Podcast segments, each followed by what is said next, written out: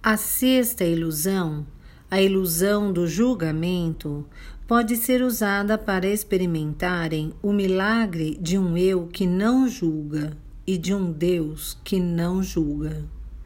Vocês decidiram criar a experiência do julgamento a fim de experimentarem o milagre de um Deus que não julga e para entenderem que o julgamento é totalmente impossível no mundo de Deus. Só sentindo a tristeza e a destruição que o julgamento provoca, poderão saber de fato que não se trata de algo que o amor pudesse verdadeiramente adorar. Quando alguém nos julga, sentimos isso mais agudamente, pois nada fere mais do que o julgamento. O julgamento fere profundamente quando aqueles que nos julgam estão errados no entanto, fere mais profundamente ainda quando estão certos. É quando o julgamento do outro magoa, rasgando o tecido da alma. Basta experimentá-lo uma única vez para saber que ele não é nunca um produto do amor. Ao criar seu mundo ilusório, vocês produziram sociedades em que o julgamento não apenas é aceito, mas esperado.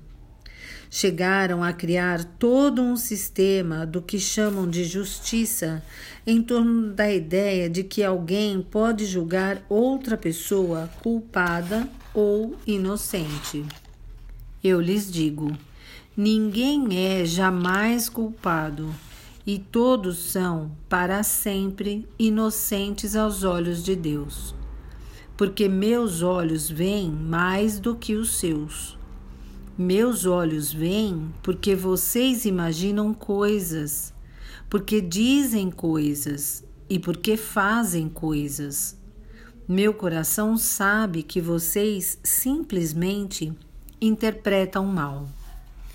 Eu inspirei que se dissesse: Ninguém faz nada inadequado, pois faz segundo o seu próprio modelo de mundo.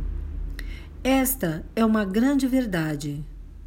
Eu inspirei que se dissesse: a culpa e o medo são os únicos inimigos do homem.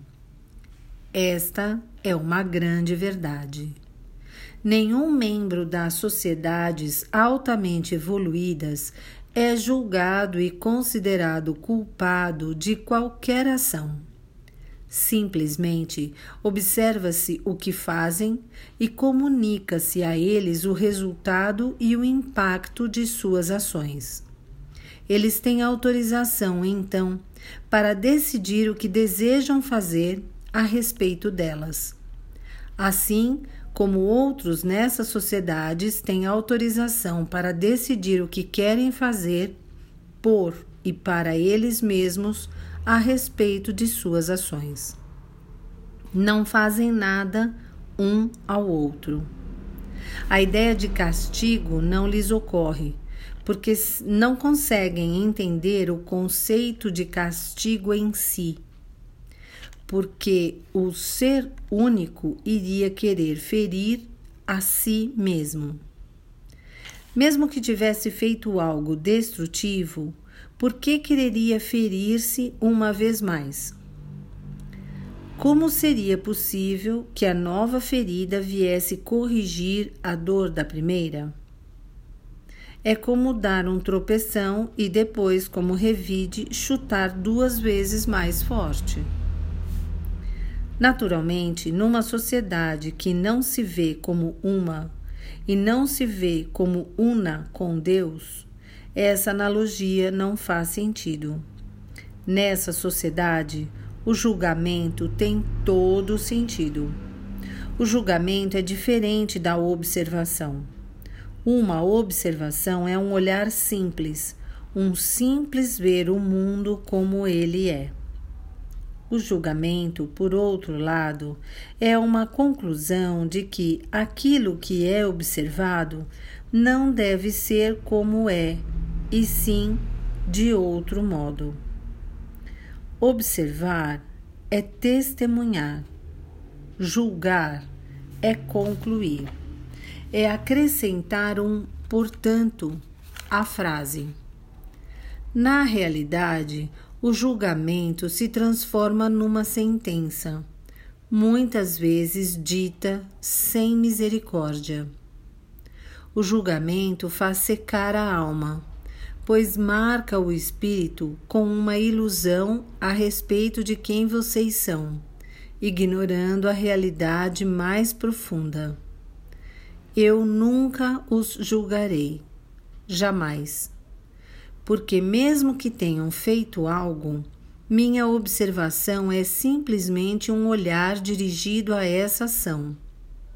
Eu não tiro qualquer conclusão sobre quem vocês são. É impossível, na verdade, tirar conclusões sobre quem vocês são, porque jamais chegam ao final da criação de vocês mesmos. Vocês são uma obra inacabada vocês não concluíram a criação de si mesmos e jamais concluirão.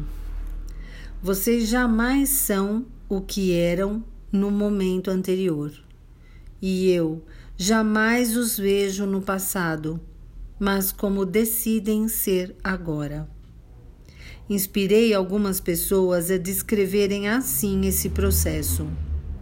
Vocês estão continuamente se criando a partir de um campo de infinitas possibilidades.